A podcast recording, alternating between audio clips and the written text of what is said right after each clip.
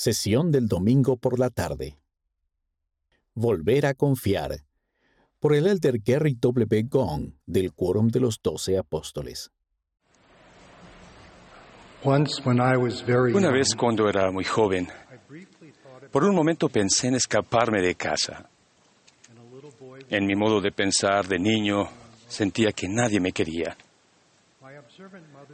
Mi madre me escuchó y me convenció. Estaba a salvo en casa. ¿Alguna vez han sentido que estaban escapando de casa? A menudo, escapar de casa se debe a que la confianza en uno mismo, en los demás o en Dios se ha deteriorado o se ha perdido. Cuando la confianza se pone a prueba, nos preguntamos cómo volver a confiar.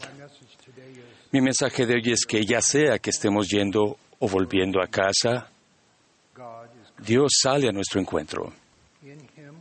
En Él hallamos fe y valor, sabiduría y discernimiento para confiar de nuevo.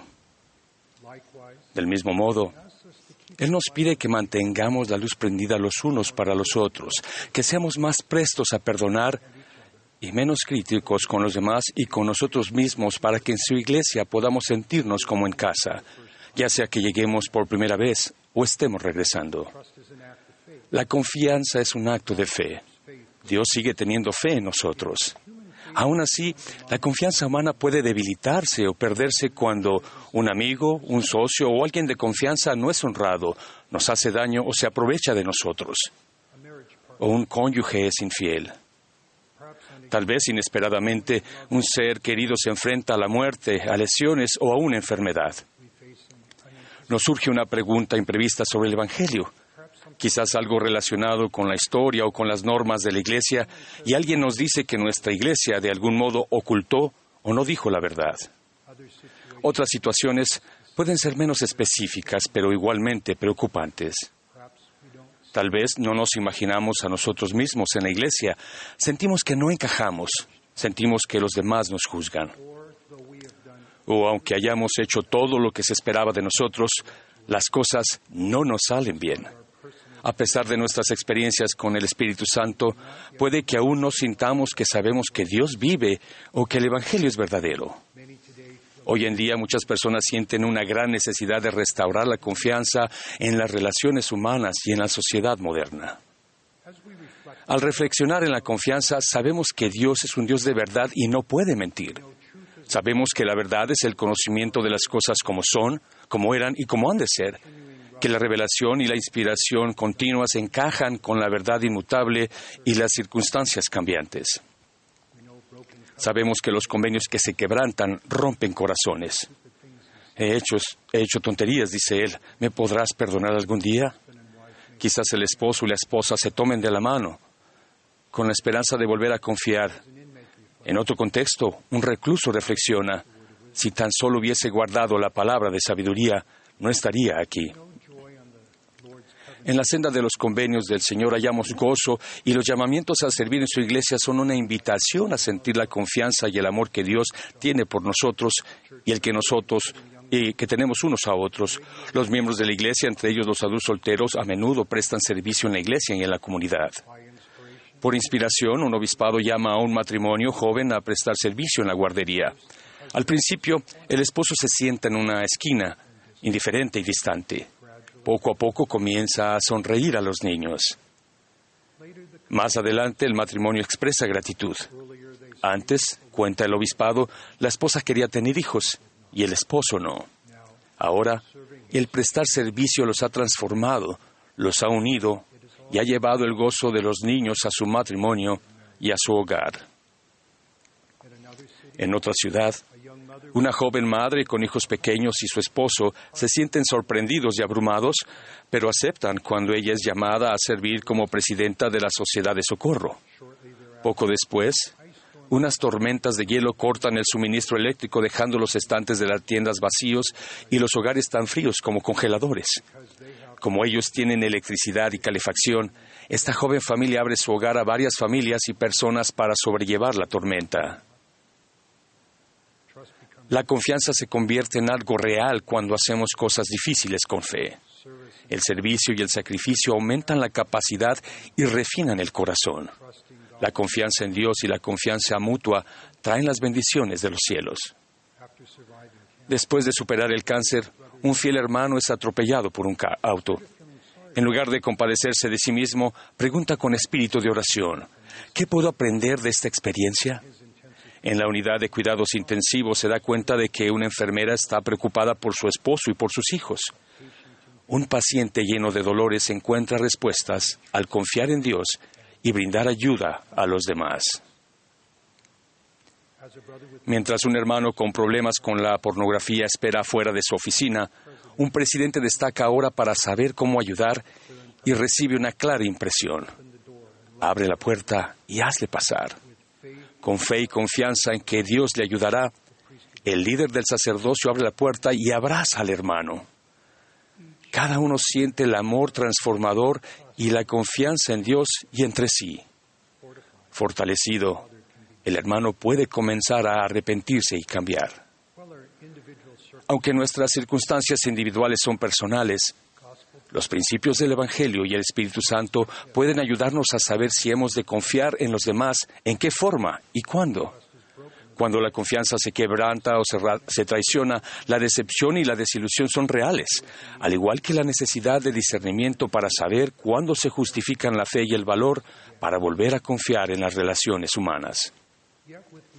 Aún así, con respecto a Dios y a la revelación personal, el presidente Russell M. Nelson afirma, no tienen que preguntarse en quién pueden confiar de manera segura.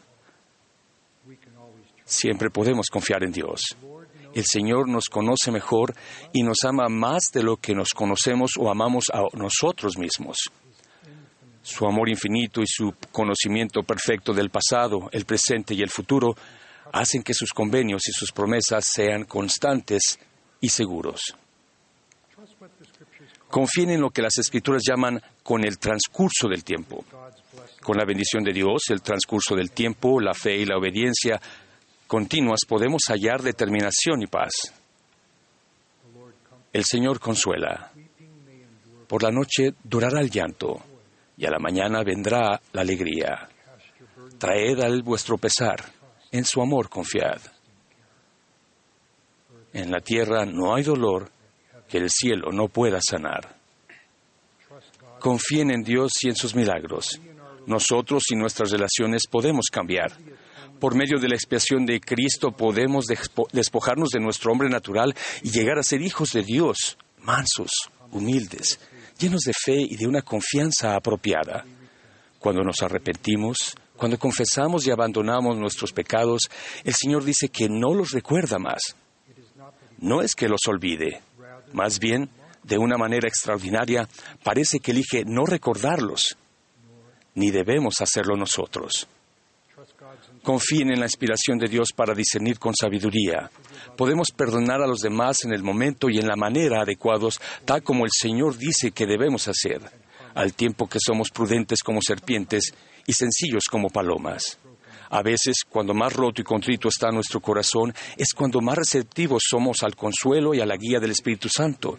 Tanto la condena como el perdón comienzan por reconocer un error. A menudo, la condena se enfoca en el pasado.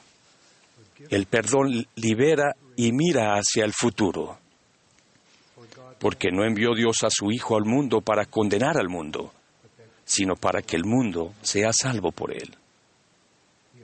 El apóstol Pablo pregunta, ¿quién nos apartará del amor de Cristo? Y responde, ni la muerte, ni la vida, ni lo alto, ni lo profundo nos podrá apartar del amor de Dios que es en Cristo Jesús, Señor nuestro.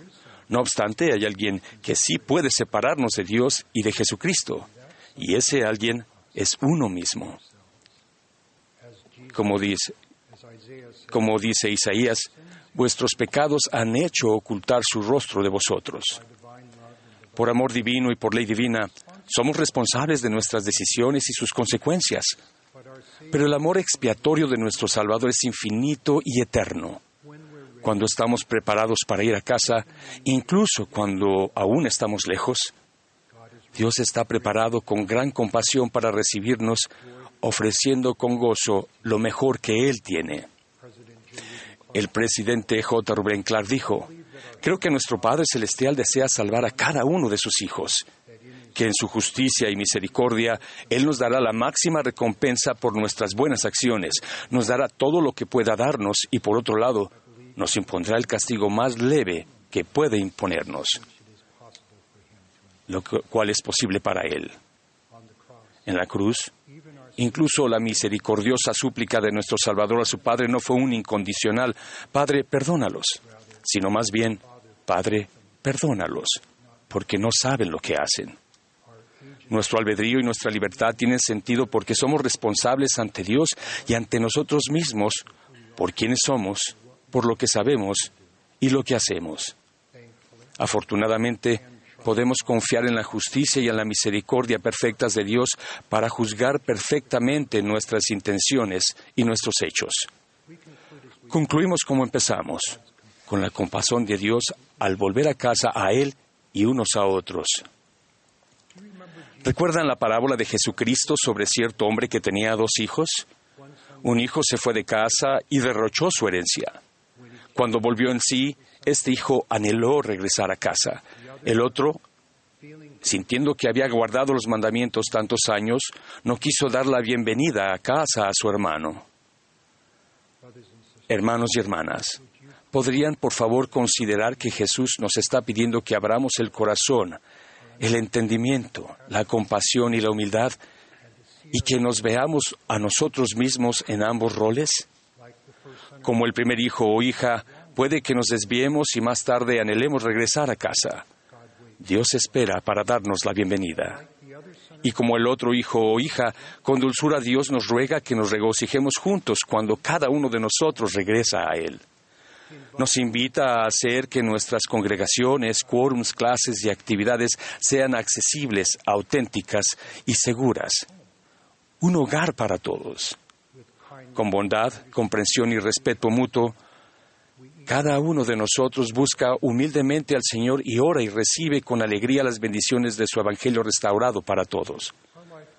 Nuestra jornada en la vida es individual, pero podemos regresar al Padre y a su Hijo amado por medio de la confianza en Dios, en, otro, en unos a otros y en nosotros mismos.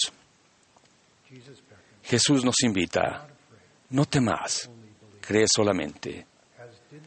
Tal y como hizo el profeta José, esperemos y confiemos en el amor de nuestro Padre Celestial.